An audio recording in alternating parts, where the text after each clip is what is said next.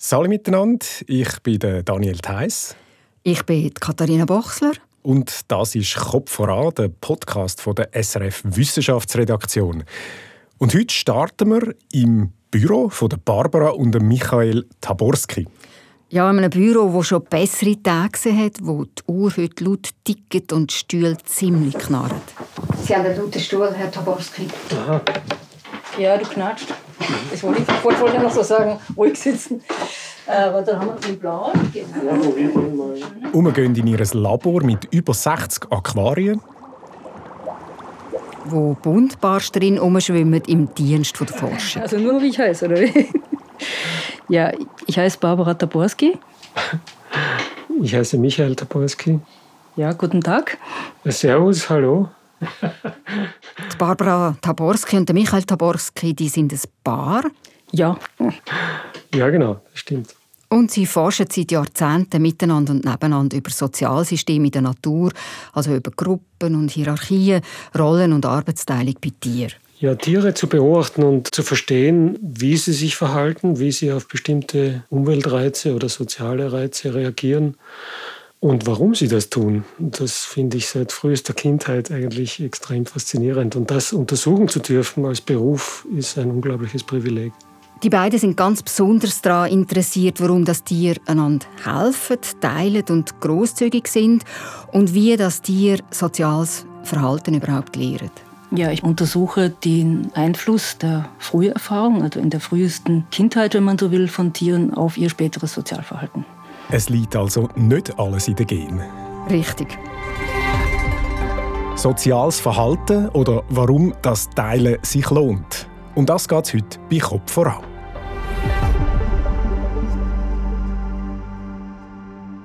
Ja, Katharina, sag, Barbara und Michael Taborski, das sind ja zwei alte Hasen in der Community der Verhaltensforscher, mhm. hast du mir gesagt. Mit welchen Tieren haben die jetzt eigentlich geschafft? Ja, mit vielen verschiedenen Arten. Ja, also sehr, sehr lange mit Buntbarschen. Buntbarschen, also afrikanischen Buntbarscharten auch im Tanganjika-See. Kiwis, mit Keas. Europäischen Kuckucken in der Tschechoslowakei. Ambrosia-Käfern, die in Bäume eindringen und dort Pilze züchten. Wanderratten im Labor. Die grössten Helden sind für den Michael und Barbara Taborski aber schon die Buntbarsch und die Ratten. Beide sind nämlich hochsoziale Arten. Sozial, sagst du. Was heißt denn das eigentlich? Ja, nicht unbedingt das, was wir darunter verstehen im ersten Moment. Also sozial hat einen ziemlich unsozialen Ursprung. Beim Sozialverhalten geht es im Grunde eigentlich immer um Strategien, wo die einzelnen Lebewesen erfolgreich machen, und zwar in der Konkurrenz oder im Wettbewerb um Ressourcen. Also es geht vor allem ums Fressen? Nein, nein, nein, nein, nein, nein. Ressourcen äh, muss man sehr allgemein fassen. Also natürlich, äh, die Nahrung ist eine Ressource, aber es kann auch ein Versteck sein, das man braucht oder äh, Schatten oder Sozialpartner oder Geschlechtspartner zur Fortpflanzung etc. Also Ressourcen ist ein sehr allgemeiner Begriff, der einfach bedeutet, dass man etwas braucht, um zu überleben oder um sich fortzupflanzen, ja? im weitesten Sinn. Ja. Es gibt noch viele andere Ressourcen, die man braucht oder haben Auch Information ist eine Ressource. Zum Beispiel die Informationen, die ich von Taborskis gebraucht habe für diese Podcast-Folge. Und dann hast du eine bestimmte Strategie gefahren, um diese Ressourcen oder Informationen zu bekommen? Ja, schon. Also jetzt vielleicht nicht unbedingt bewusst, aber ich habe ein bestimmtes Sozialverhalten gezeigt. Also ich habe angerufen, ähm, bin natürlich freundlich gewesen, habe abtastet in dem Gespräch, wie das der Michael Taborski erzählt und habe ich grundsätzlich das bekommen, was ich brauche für diese Podcast-Folge. Und habe ich bin freundlich gewesen, ich bin interessiert gewesen. So kenne ich dich, Katharina. Nur so, immer freundlich. Danke.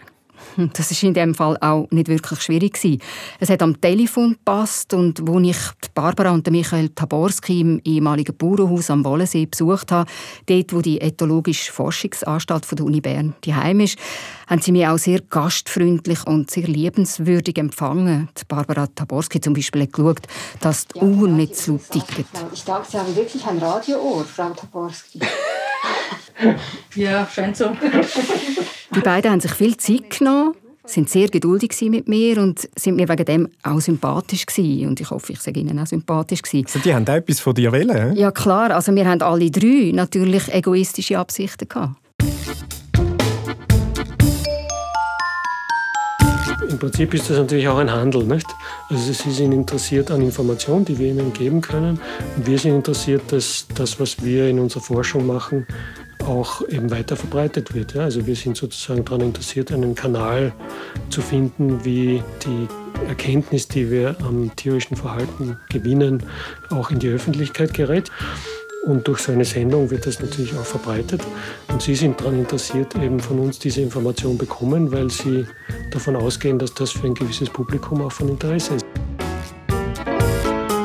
Also es ist ein Handel, ja, und, und dieses Handeln um in dem Fall Information, aber um jegliche Form von Ressourcen ist praktisch überall. Ja? Also sobald Sozialpartner miteinander in Beziehung treten, handelt es sich um eine Art von Verhandlung in den meisten Fällen. Ja. Und genau das haben wir drei Homines Sapientes eben auch gemacht. Uh, jetzt kommt Latiner führen. Mhm. Ein bisschen etwas ist hängen geblieben. Anyway, wir drei haben an einem schwül heißen Septembertag Informationen austauscht gegen Publikum, kann man sagen. Wir haben gehandelt, wir haben getauscht und einander so gegenseitig geholfen. Und die Taborskis haben mir vertraut, also haben mir eigentlich einen Vertrauensvorschuss gegeben, dass ich später aus diesen Aufnahmen etwas mache, wo sich auch andere Leute anhören wollen.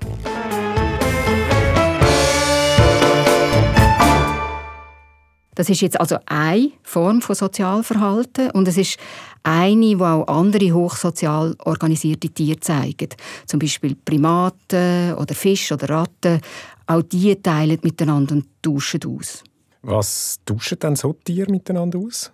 Also ich bleibe jetzt mal bei den Arten, die ich jetzt erwähnt habe. Schimpansen zum Beispiel, die tauschen Feldpflege gegen Futter. Und junge Buntbarsch, das sind beliebte Aquarienfische, die pflegen die Eier, die Larven vom dominanten Brutpaar und werden dafür von den Grossen vor Fressfinden geschützt. Oder ein anderes Beispiel, eine Wanderratte gibt Futter ab an ein Tier, wo ihr vorher, vielleicht schon ein ganzes Weile vorher, mal einen Dienst erwiesen hat, wo sie zum Beispiel an einer Stelle krault oder kratzt hat, wo sie selber nicht hinkommt. Oder wo ihr vielleicht früher schon mal Futter gegeben hat. Ja, also es Geben und das Nehmen eigentlich die ganze Zeit. Also ja, wirklich soziales Sozialverhalten. Ja, schön. Sozial, Teilen und Großzügigkeit, also Altruismus, ist ein Verhalten, das wir intuitiv würden als sozial bezeichnen der Michael und Barbara Taborski sagen aber auch, dass eigentlich jedes Verhalten im Kern sozial ist. Auch das, wo nicht unbedingt sozial aussieht. Also unsoziales, soziales Verhalten sozusagen. Weil es eben immer auch einen Einfluss auf andere Lebewesen hat. Also was immer das wir machen oder was immer andere Lebewesen machen, es hat halt einen Einfluss auf andere von ihrer Art. Also verstehe ich das jetzt richtig? Das ist eigentlich eine Definition vom Ganzen, oder? Und die sagt, auch wenn sich zwei schlägeln, dann haben die einen Einfluss aufeinander. Ja, der eine vielleicht eine blutige Nase nachher. Das ist auch Sozialverhalten. Mhm, genau. Der Michael Taborski zeigt in seinem grossen Standardwerk, das vor zwei Jahren rausgekommen ist, das heißt äh, «The Evolution of Social Behavior», die ganze unglaublich große Vielfalt von unterschiedlichstem Sozialverhalten, wo sich im Verlauf der Evolution bewährt hat, kann man mit ganz, ganz wenigen Prinzipien erklären. Und das geht jetzt etwa so, wie wir das vorher aufgezählt haben, und zwar mit Race, Fight or Share, also auf Deutsch um die Wettrennen, schneller sein als die anderen, oder kämpfen, also die Ressourcen an sich reissen oder eben teilen, also sich mit anderen zusammentun, kooperieren und großzügig sein. Und das kennt man zum Beispiel von Fisch, von Ratten und Primaten und zu denen gehören wir Menschen ja auch. Also das Kooperieren auf die einen Seite und dann eben ja Säckeln, Kämpfen, das ja, kennen wir glaube ich alle aus dem Alltag. Ja, wir Menschen treffen wie andere Tiere auch letztlich immer Entscheidungen, die uns direkt oder dann später halt indirekt zu gut kommen. Zum Beispiel bin ich jetzt natürlich nur freundlich mit dir, weil du mein Chef bist. okay, gut, gut, gut. Das habe ich schon immer gedacht. Und gut ist jetzt Katz mal aus dem Sack. Nein, okay. Also das mit dem schneller und stärker sein, das leuchtet ein als Überlebensvorteil? Also eben, wer ist der schneller im Ziel? Wer kann einem anderen ja, den Food wegnehmen? Mhm. Ja, der hat einen Vorteil durch das. Aber wenn ich jetzt neu mit seinem Vorteil bin, wieso soll ich dann den Vorteil nicht wahrnehmen? Was, was soll ich freiwillig auf das verzichten? Ja, es gibt halt einfach Situationen, wo man zusammen stärker ist als allein und sich Teilen und den Verzicht auszahlen.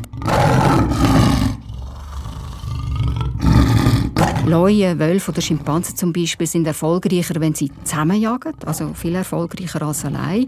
Es lohnt sich also zu kooperieren und dafür nachher die Beute untereinander aufzuteilen. Also helfen, teilen, zurückgeben, egal ob in der gleichen oder in einer anderen Währung.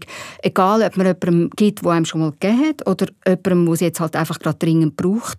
Der Altruismus ist ein Sozialverhalten, das sich durch die natürliche Selektion hat können entwickeln Also er verhebt.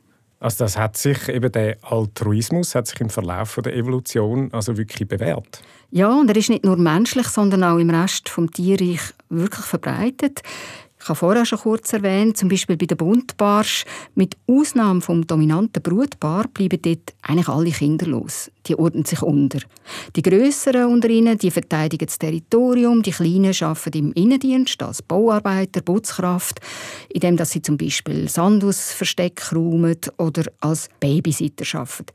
Sie befächeln zum Beispiel die Eier mit Sauerstoff oder befreien die Kleinen oder die Eier von Mikroorganismen und das ist ziemlich gut so.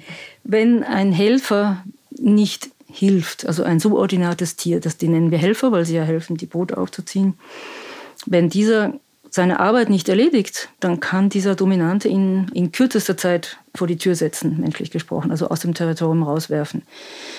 Und das wäre dann ziemlich sicher sein Ende. Das heißt, sie machen das, was wir nennen Pay to Stay oder also Miete bezahlen sozusagen machen sie, damit sie überleben, eine Zeit lang, bis sie eine Größe erreichen, wo sie selber unabhängige Brüter werden können. Pay to stay, sehr schön. Also ein guter Trick, eben zahlen und darum dürfen bleiben oder eben sich devot verhalten und verzichten. Aber insgeheim so als kleiner Fisch vielleicht doch Größeres im Sinn haben, nämlich irgendwann doch das eigene Erbgut können weitergeben Genau, also sozusagen nachzugeben ist das Billigere, also das zu erfüllen, was von ihnen erwartet wird. Also mitzuhelfen ist immer noch billiger, als der Aggression ausgesetzt zu werden, wenn man das verweigert und verletzt zu werden oder eventuell sogar aus dem Territorium rausgeschmissen zu werden. Teilen ist sozusagen das Prinzip Hoffnung von der Evolution. Man sollte vielleicht noch dazu sagen, die meisten erreichen das Stadium nicht. Also die aller, aller, allerwenigsten kommen so weit, dass sie selber Brüter werden. Also die meisten werden vorher von Räubern gefressen. das ist aber bitter. Ja, AD-Fortpflanzung. Mampf, Mampf, weg und gefressen. Ja. Und gleich, sagt Michael Taborski, macht Kooperation eine höhere Entwicklung von sozialen und biologischen Organisationsformen eigentlich erst möglich. Sogar bei verhältnismäßig einfachen Lebewesen, wie zum Beispiel Bienen, Ameisen oder Termiten, wo sehr stark arbeitsteilig in ganz grossen Staaten organisiert sind. Auch da darf sich nur die Königin fortpflanzen, aber sie ist eine Schwester und ihr Nachwuchs ist also sehr eng verwandt mit den Arbeiterinnen. Und darum lohnt sich für die Arbeiterinnen die Brutpflege. Sie pflegen und versorgen ihre Nichten und Neffen aus einem wirklich ganz guten Grund. Selber sich fortpflanzen oder die Produktion von Verwandten zu unterstützen, ist das, worauf die natürliche Auslese passiert im Endeffekt nur schnell sein und zuschlagen, also eben das Race und Fight, das ist das, was das Leben am Schluss doch nicht wirklich weiterbringt.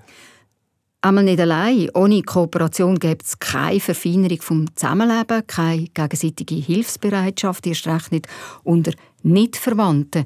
In der Natur helfen nämlich viele Tierarten nicht verwandte Tiere sogar noch mehr als ihren eigenen Familienangehörigen. Sogar mehr, sagst du? Also das finde ich jetzt noch interessant, weil ja, intuitiv würde ich eher denken, dass Verwandte mehr Hilfe bekommen, oder? Also grosszügig behandelt werden als die nicht Verwandten. Ja, könnte man meinen, aber der Michael Taborski konnte zeigen, dass die sogenannte Verwandtenkooperation viel zu hoch gehängt werde. Also Blut ist nicht immer dicker als Wasser. Okay. Es lohnt sich im Gegenteil sogar häufig mehr, nicht Verwandten zu helfen. Warum denn das? Ja, die Verwandten, die kennt man eben. Also man teilt Gen mitnehmen, man weiß, wie sie reagieren, man hat mehr Vertrauen. Bei Nicht-Verwandten ist das nicht so und darum ist es strategisch ziemlich gescheit, besonders höflich zu bleiben und großzügig zu sein. Das geht sogar so weit, dass manche Arten Verwandten gegenüber weniger altruistisch, also ich sage jetzt mal weniger freundlich sind als Fremden gegenüber. Welche denn so? Zum Beispiel Vampirfledermäuse oder Buntbarsch. Vampirfledermäuse geben Artgenossen, die Hunger haben, eine Art Blutspende, also flößen ihnen eine Blutmahlzeit ein. Und das machen sie viel häufiger bei Nichtverwandten, die ihnen früher schon mal einen Dienst erwiesen haben, wo sie zum Beispiel gelust oder ihnen eben auch Blut gespendet haben. Und auch weibliche Wanderratten, mit denen hat ja der Michael Taborski vor allem viel geforscht, die helfen einander mehr, wenn sie keine Schwestern sind, also nicht verwandte Ratten. Und sie haben, das ist ganz besonders, ein spezielles Gespür für Großzügigkeit. Das haben die Versuche von Taborski im Team gezeigt. Wanderratten können Großzügigkeit nämlich schmecken. Also sie schmecken, wenn sie in einer großzügigen Umgebung sind und geben nicht nur denen, die ihnen vorher mal gegeben haben oder jetzt gerade geben, sondern auch anderen Tieren. Das ganze Klima, die ganze Atmosphäre ist irgendwie mit Großzügigkeit aufgeladen. Das heißt, also die Ratten riechen die Kooperationsbereitschaft eines Sozialpartners und das macht sie hilfsbereit. Beziehungsweise in dem Fall war es eben sogar losgelöst von der Individualität. Es hat einfach die Hilfsbereitschaft erhöht. Das heißt, man riecht, es ist jemand hilfsbereit, ja, und das macht einen selber auch hilfsbereiter. Und das war etwas, was wir absolut nicht erwartet haben und was uns also nach wie vor fasziniert. Großzügigkeit kann richtig ansteckend sein und nicht nur bei Wanderratten. Das Phänomen kennt man von Menschen schon seit langem. Also Psychologen haben schon in den 60er Jahren das experimentell nachweisen können. Wir nennen das generalisierte Gegenseitigkeit oder Reziprozität. Das heißt, dass wenn man in einer großzügigen Umwelt ist, wird man selber auch großzügig. Ja, also wenn einem von irgendjemandem Hilfe widerfährt, macht einen das selbst hilfsbereiter. Und wenn wir uns selber fragen, wie wir reagieren, wenn wir Hilfe erfahren, dann wissen wir ganz genau, das ist so, wie wir handeln. Ja? Das macht uns für eine gewisse Zeit überhaupt generell hilfsbereiter. Ja? Okay, gut, das kann ich nachvollziehen, aber gleichzeitig tönt es auch gerade ein bisschen nach einer idealisierten Welt, oder, finde ich. Also alle sind gleich, alle helfen einander. Die Realität ist dann manchmal schon ein bisschen anders, oder? Ja, ist schon schön, aber es sind wirklich selten alle gleich, außer es hat für alle von allem genug. Also wenn wir zum Beispiel an einen Fischschwarm oder eine Gnuherde denken, also an Tiergesellschaften, die jetzt sich zusammenfinden, weil sie dadurch Schutz genießen. Oder weil sie gemeinsam Ressourcen nutzen, sich aber gegenseitig nichts wegnehmen. Ja, als Grasfresser zum Beispiel beschränkt man durch das eigene Fressen nicht die Fähigkeit von anderen in, im selben Sozialverband auch Gras zu fressen. Ja. Da ist eine Hierarchie unnötig. Ohne Konkurrenz keine Hierarchie. Aber sobald die Ressourcennutzung eines Individuums die Ressourcennutzung eines anderen Individuums beeinflusst, in welcher Richtung auch immer, geht es, glaube ich, nicht ohne Hierarchie. Dann werden Unterschiede oder wie es in der Evolutionsforschung heißt, Asymmetrien zwischen den Individuen plötzlich wichtig. Also der Unterschied zwischen dem einen und dem anderen Fisch, zwischen der Bienenkönigin und einer Arbeiterin, zwischen einem Mensch und einem anderen Mensch, zwischen einem Elefant und einem anderen Elefant. Plötzlich ist die Stärke zum Beispiel wichtig, die Größe, die Intelligenz, unterschiedliche Fähigkeiten oder das Alter und die Erfahrung. Es gibt diese Geschichte von den Elefanten, wo die älteste Kuh die Leitkuh ist. Und auch wenn die alt und schwach wird und also physisch sozusagen vertrieben werden könnte von einem jüngeren Weibchen, sind diese Elefanten abhängig davon, dass dieses alte, erfahrene Weibchen weiß, wo ist das Wasser, wo ist das Futter, wo gehen wir jetzt hin. Und die folgen dem, weil es das Älteste ist. Also Alter kann sehr wohl ähm, auch zu einer anerkannten Dominanz führen, die nicht herausgefordert wird. Und Hierarchien oder Dominanzen können ganz schön kompliziert sein. Also Hierarchien sind nicht immer so simpel wie die Hackordnung in einem Hühnerstall oder so etwas. Nicht einfach Huhn A dominiert Huhn B und Huhn B dominiert dann das Huhn C, also so linear von oben nach unten Es geht auch viel raffinierter. Es werden zum Beispiel Allianzen geschmiedet, bei den Pavianen oder bei unseren ersten Verwandten, den Schimpansen, wo sich manchmal zwei oder drei Männchen zusammentun, um ein anderes Tier zu dominieren, wo sie alleine aber nicht dominieren könnten. Dann wären sie sonst unterlegen. Ja, das kommt mir jetzt aber auch von uns Menschen bekannt vor. Ja, sicher. Das haben wir wahrscheinlich alle schon mal gemacht, zum Beispiel in der Schule und am Arbeitsplatz, uns zusammengetan gegen jemand anderes. Es gibt aber auch soziale Hierarchien, wo jedes Tier einmal dominant sein darf. Es gibt auch Hierarchien, die zirkulär sind, also wo sozusagen ein Individuum über ein anderes dominiert und dieses dominiert über das erste, ja, also dass sich so ein Kreis schließt. Wir haben das erstaunlicherweise, das hat uns auch sehr überrascht, an, an Keas festgestellt. Keas, das sind die neuseeländischen Bergpapageien und das wäre so ein zugegebenermaßen seltenes Beispiel von so einer zirkulären Hierarchie, die dann dazu führt, dass man auch Ressourcen teilt. Es gibt auch bestimmte Arten, also Affenarten vor allem oder auch Hyänen oder so, wo die Geschlechterhierarchien unter sich haben. Also wo die Weibchen ihre Hierarchie haben und die Männchen ihre Hierarchie haben. Bei den Hyänen gibt es also zwei Hierarchien. Eine unter den Weibli und eine unter den Männli. Aber letztlich sind es dann die Weibli, die über die Männli dominieren. Gut, also es sind jetzt schon ganz schön viele Hierarchien, lineare, kreisförmige, quer, parallel. Ja, und es gibt manchmal sogar so etwas wie Erbdynastien. Also bei den Makaken, einer Primatenart, vererbt zum Beispiel die Mutter ihren Rang auf die Tochter, auch wenn die noch jung ist. Okay, und was ist denn jetzt der evolutionäre Nutzen von diesen sozialen Hierarchien? Also offensichtlich hat sich das Ordnungsprinzip ja durch natürliche Selektion entwickelt. Also es ist einfach von selber so gekommen und das heißt, es ist bewährt. Ich sage es jetzt mal ganz einfach. Jedes Individuum von einer Gruppe weiß dann, was hingehört, welche Rechte und welche Pflichten das es hat. Ja, jedem sein Plätzchen also, tönt aber dann ein bisschen nach totalitären Strukturen, oder? Ja, kann man so sehen, aber in diesen Strukturen gibt es auch Durchlässigkeit. Also wenn ein Tier zum Beispiel älter wird, stärker, mehr weiß, dann kann es auch noch nachrücken oder aufsteigen. Es gibt meistens ein Plätzchen. Und man kann es auch ganz wertfrei anschauen. Wenn wir an den Begriff Hierarchie denken, sind wir aus dem menschlichen Bereich geneigt zu denken, das ist immer etwas, was mit Macht oder Gewalt oder so etwas zu tun hat. Und das ist bei weitem nicht so. Ja? Hierarchien sind praktisch wirklich in jeder sozialen Beziehung vorhanden, immer. Aber das muss nicht bedeuten, dass der eine dem anderen etwas wegnimmt, sozusagen. Ja? Ja, man sollte dazu auch sagen, dass diese Hierarchien die sozialen Beziehungen stabilisieren.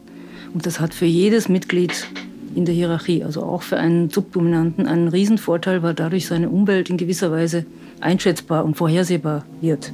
Er weiß, was tut der andere in der nächsten Sekunde. Und das weiß er nicht, wenn alle durcheinander ähm, Dominanzbeziehungen haben. Eine fixe Hierarchie ist eigentlich für jeden ein Vorteil wegen dieser Stabilität. Egal, ob im Fischteich oder im Büro. Ja, ich denke, das gilt für Menschen auch. Ich denke nur, dass nicht alle Menschen einverstanden sind, wenn sie der Subdominante sind. Es würde ihnen natürlich oder es erleichtert ihnen einzuschätzen, was passiert am nächsten Tag im Büro, was passiert auf längere Sicht mit meinem Job und so weiter, wenn er, wenn er weiß, das ist, das ist die Struktur ja? und, und in der lebe ich. Fixe Hierarchien die schützen vor Willkür und Willkür ist ja etwas vom Quälendsten, was es überhaupt gibt. Also das wissen wir Menschen eigentlich nur zu gut. Ich weiß nicht, ob du es schon mal erlebt hast, Daniel, aber es ist wirklich etwas sehr, sehr Unangenehmes. Ja, das will man nicht, ja. Mhm. Und wenn wir eben wissen, an was das wir sind, auch wenn es jetzt vielleicht auf den ersten Blick nicht wahnsinnig angenehm ist, haben wir eben doch noch in einer gewissen Weise auch Kontrollen über die Situation. Also ich denke, Vorhersehbarkeit von Umwelten, sozialen Umwelten ist einfach extrem wichtig für unser Wohlbefinden, für unsere Stresslevels. Also das ist auch nachgewiesen bei Tieren, dass Stresshormone dann reduziert sind, wenn sie eine vorhersehbare soziale Umwelt haben in einer geformten Hierarchie. Während, während die Hierarchie gebildet wird, sind die Stresslevels viel höher. Nachvollziehbare und eben auch transparente Hierarchien, die reduzieren das Stresslevel, das haben wir jetzt gerade gehört, und fördern gleichzeitig eben auch die Expertise in der jeweiligen Rolle. Und wie Barbara vorhin gesagt hat, die Hierarchie ermöglicht eine Sozialstruktur zu stabilisieren. Ja? Also sie ermöglicht Individuen, sich einzuordnen und ihre Rolle zu haben oder zu verstehen. Und das ist letztendlich auch in gewisser Weise das Grundprinzip unseres ökologischen Erfolges, also des menschlichen ökologischen Erfolges, dass wir dadurch in der Lage sind, arbeitsteilig zu agieren. Ja? Und diese Arbeitsteilung und die die Spezialisierung in verschiedene Rollen ermöglicht dann auch eine extrem effiziente Ressourcennutzung. Und Vorläufer sehen wir natürlich auch im Tierreich. Nicht? Das schauen wir uns einen Ameisenstaat an. Ja? Da gibt es ganz unterschiedliche Rollen und natürlich gibt es da eine ganz starke Hierarchie zwischen der Königin oder den Königinnen und den Arbeiterinnen oder Soldatinnen, die eben dann den Stock verteidigen oder die Nahrung herbeischaffen etc. Ja? Arbeitsteiligkeit kennen also nicht nur wir Menschen, sondern in Extremform zum Beispiel auch Tiere, die Staaten bilden, wie Ameisen oder Bienen oder die Lebens- und Arbeitsgemeinschaft der afrikanischen Buntbarsch. Ja, und zu diesen Buntbarsch gehen wir jetzt. Also nicht auf Afrika, sondern zu Staborskis und ihren Aquarien. Sie arbeiten in ihrer Forschungsstation, die ist zwischen den Aaren und dem Bremgarten Wald, mitten im Gückerhüs. Die Buntbarsch die schwimmen schräg vis-à-vis vom umgebauten Bauernhaus, wo Staborskis ihr Büro haben. Und zwar in einer umgebauten Schür in einem Raum mit etwa 60 Wasserbecken. Und da gehen wir jetzt rein. Es ist ein Septembertag, draussen ist es schwül warm und drin auch. Und zusätzlich ist drin noch laut, es rauscht und blubbert. Weil das Geblubbel, das haben sie auf jeden Fall dabei, ja. Ja, gell, die afrikanischen Buntbarsch, die sind ja aus dem Tanganika-See. Dann haben wir jetzt da also quasi so den Mini-Tanganika-See schön portioniert. Richtig, äh, in Aquarien, die so aneinandergereiht und aufeinander aufgebiegen sind, schwimmen die Buntbarsch, die eben ursprünglich von Afrika kommen und wo für mich, außer von der Größe her, alle gleich aussehen. Aber nicht für Barbara Taborski. Also der ist wirklich... Was ist das für einer? Das ist ein Lepidiolampologus elongatus. Wir sprechen sie immer mit den lateinischen Namen an, aber unsere Fische heißen eigentlich Prinzessin von Lake Tanganyika, was ja auch noch nett ist. Die Prinzessin vom Lake Tanganyika, sehr schön. Ja, die Forschung hat wirklich Stil. Komm mal. Ja, der ist jetzt gerade sehr schön. Das ist so ein riesengroßer Räuber.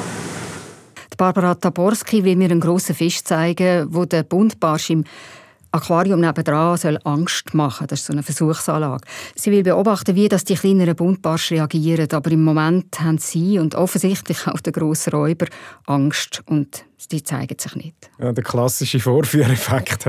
Sieht ganz so aus, ja. Ja, im Moment. Im Moment sitzen sie alle und fürchten sich. Auf jeden Fall, wenn niemand stört, dann erforschen Barbara und Michael Taborski da das Verhalten von diesen wirklich sehr sozialen Buntbarsch, wo alle einem einzigen Paar zudienen, das brüten darf. Aber eben, gell, das ist schon immer ein bisschen in der Hoffnung, dass sie dann eben auch selber mal brüten dürfen. Ja, und dass das gelingt, ist es eben wichtig für die Fische, dass sie wissen, wie sie sich benehmen müssen, also dass sie sich richtig verhalten. Die Barbara und Michael Taborski sind besonders an der sozialen Kompetenz der Tiere interessiert, also auch an ihrer Kommunikation. Die ist nämlich ganz wichtig. Die Buntbarsch können sich mit Gesten, mit Flossenspreizen, Kopfbewegungen, Schwanzvibrieren miteinander einander mitteilen und austauschen. Mit etwa 35 Gesten und Kombinationen, also ganz viele verschiedene Arten, zeigen sie sich zum Beispiel, ich ordne mit dir unter oder ich bin dir überstellt, ich habe dich gesehen. Also wenn man so davor steht und ein bisschen zuschaut, sieht man unglaublich viele Gesten, die sie gegeneinander zeigen. Zum Beispiel das Flossenspreizen alleine bedeutet einfach, dass man des Sozialpartners gewahr ist. Also man greift ihn weder an noch ordnet man sich unter, sondern man hat ihn bemerkt und man zeigt seine Position. Und wie mir der Michael Taborski die Geste in der Theorie so erklärt, geht plötzlich im Aquarium Post ab. Im Becken sind ein Brutpaar und ein kleinerer Helfer und seit einem Tag, also erst seit kurzem, zusätzlich noch ein grösserer, ein fremder Helfer. Aha, eine Versuchsanlage. Und was passiert? Äh, da ist sehr schön diese Interaktion. Also der große Helfer, der scheint nicht voll akzeptiert zu sein von dem Brutpaar im Territorium. Der kleine Helfer schließt sich dem Brutpaar an und vertreibt den Großen. Aber sobald der große Helfer, was wir gerade gesehen haben, zurückschlägt, ist der Kleine sofort submissiv vor dem Großen, dreht sich um und macht dieses Schwanzvibrieren. Ja. Und sobald der sich umdreht, macht der Bogen schwimmen gegen ihn. Das ist also wie eine Aggression. Also man sieht, wie, wie schnell sie interagieren und reagieren auf, auf den momentanen Kontext. Barbara Taborski hat herausgefunden, dass die Buntbarsch die Gesten schon in der Kindheit lehren. Wie wir Menschen auch. Also die Fische müssen soziale Kompetenz erwerben. In ihrem Fall zum Beispiel das Schwanzvibrieren, zum Ausdrücken, dass man sich unterordnet. Fische, die in der Kindheit nicht bei ihren Eltern, also beim Brutpaar, aufgewachsen sind, das haben die Versuche, was Taborskis zeigt, die haben es später eben nicht richtig können und die leben gefährlich. Wir haben gefunden, dass die ohne Eltern aufgewachsenen Fische diese Bewegung nicht fließend zeigen konnten. Oder manchmal nur so gezuckt haben und haben wir gesagt, das hätte wohl das Verhalten sein sollen, ist es aber nicht. Ne? Zucken statt Vibrieren, das kann in dem Fall als Lebige gehen. Aggression, Submission, tägliches allerlei. Ja? Und ich glaube, dass für diese Fische das besonders wichtig ist, zu wissen, was muss ich tun in einer sozialen Interaktion, weil sie hunderte soziale Interaktionen pro Tag haben. Und wenn sie da jedes Mal irgendwie so knapp daneben das Falsche machen, dann werden sie vielleicht eben entweder früher sterben oder früher rausgeworfen aus dem Territorium. Und ich würde sagen, wenn so viele soziale Herausforderungen bestehen den ganzen Tag, ist es besonders wichtig, dass man weiß, dass man das Richtige tut. Knapp daneben ist eben auch daneben und kann auch tödlich sein.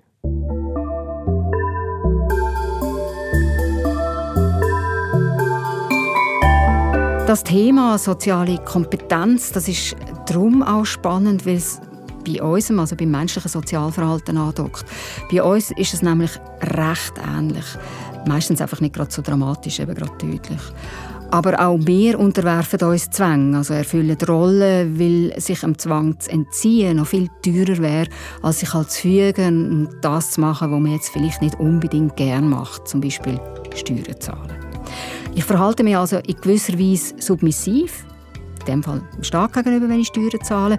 Ich ordne mich unter, verzichte und stabilisiere so auch die Gruppe oder die Gesellschaft, weil mein Geld ja dann um ist und vielleicht auch anderen dient. Und im besten Fall weiß ich, dass es äh, letztlich eben eine gute Investition ist in die Zukunft, auch für mich selber.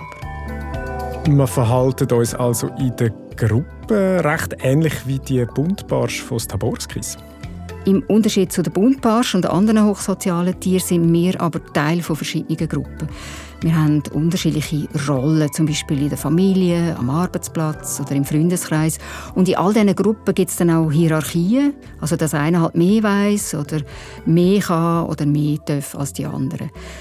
Leben kann man diese Asymmetrien aber ganz unterschiedlich. Ich sage jetzt mal anständig oder unanständig. Wenn die Hierarchien nur auf der Macht beruht, die unter Umständen nicht auf Fähigkeiten basiert, sondern darauf, dass man Macht geerbt hat ja, oder sich die Macht erkauft oder die Macht äh, hat, weil man zufällig Zugang hat zu irgendwelchen Ressourcen, die für alle wichtig sind oder so etwas, dann finde ich eine Hierarchie natürlich eher hinderlich, ja? weil das bedeutet, dass anderen etwas weggenommen wird, obwohl sie eigentlich nichts dafür können. Ja? Sie sind genauso fähig, aber sie waren nicht im richtigen Augenblick am richtigen Ort. Ja, also ich stimme dem vollkommen zu, dass die Fähigkeiten natürlich die Basis sein sollten von Hierarchien.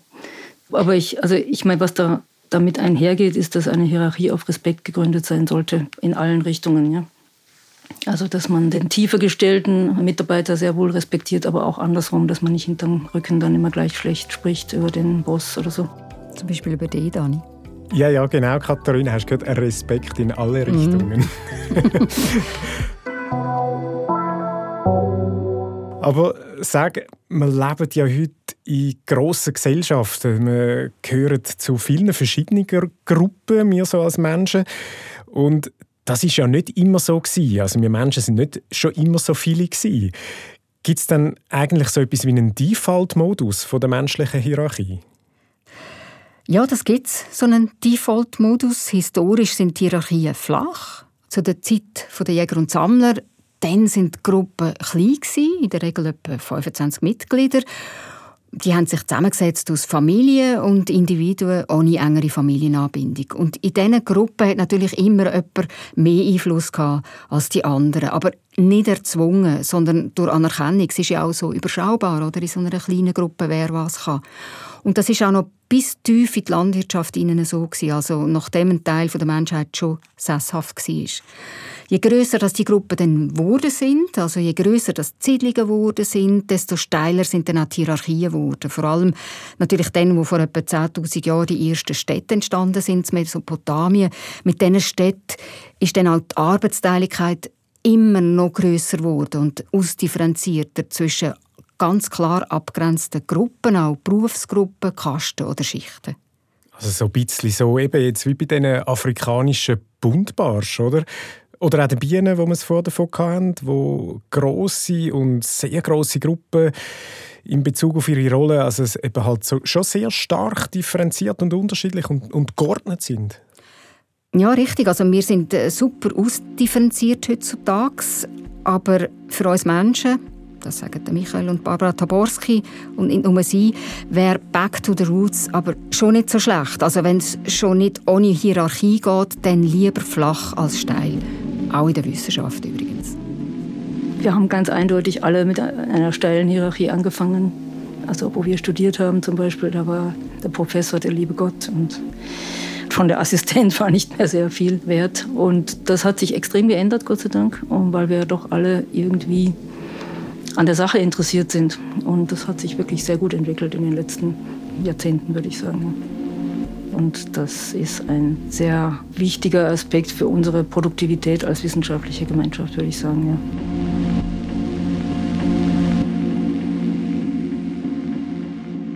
Besonders spannend bzw. komplex wird es dann, wenn sich die Hierarchielinien sogar kreuzen. Wollen Sie das jetzt wahrscheinlich für uns wissen oder wollen Sie das für die Tiere wissen?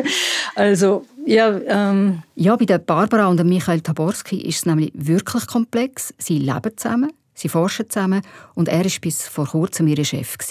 Also wir zwei haben ein relativ entspanntes Verhältnis zu Hierarchien. Aber wir haben, solange Michael hier Direktor war, natürlich trotzdem in einer Hierarchie gelebt, weil er hat die Geschicke des Institutes geleitet und ich als Mitarbeiter musste mich entsprechend dann auch dem fügen, wenn etwas sein musste oder gemacht werden musste. In unserer wissenschaftlichen Zusammenarbeit diskutieren wir eigentlich eher auf Augenhöhe, würde ich sagen. Bis Taborskis hat es also funktioniert, Augenhöhe und Hierarchie zu kombinieren. Ist nicht ganz einfach. Wir kennen es auch aus unserem Alltag. Wir geben uns auch Mühe. Ja, der Kit bis Taborskis ist sicher die persönliche Beziehung, also die gegenseitige Wertschätzung, wo im Gespräch immer wieder hörbar und spürbar war. Aber ich muss sagen, leider, leider habe ich die schönste Antwort von dem langen Gespräch mit diesen beiden nicht aufgenommen. Ja, klassisch, ja, oder? Wirklich Reporterpech. Nach einem langen Gespräch bin ich nämlich zusammen mit dem Michael Taborski im Gang gestanden vom Forschungsgebäude. Draussen hat es wie verrückt gewittert und wir haben das Gewitter abgewartet, bis wir raus können. Das Aufnahmegerät, wie gesagt, war schon in meiner Tasche.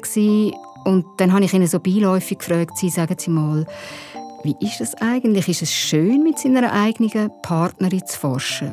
Und er hat mir mit einem langen Ja Antwort gegeben. Einem Ja, das wirklich sehr überzeugend und zutiefst dankbar tönt hat.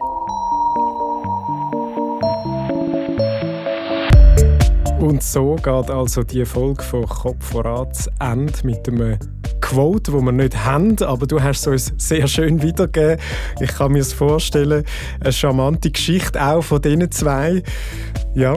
Ja, mir tut es noch immer leid, dass ich den nicht habe tun. so kann es gehen. Kennen wir alle. Oft kommt es best genau dann, wenn man das Mikrofon schon abgestellt hat. Ja.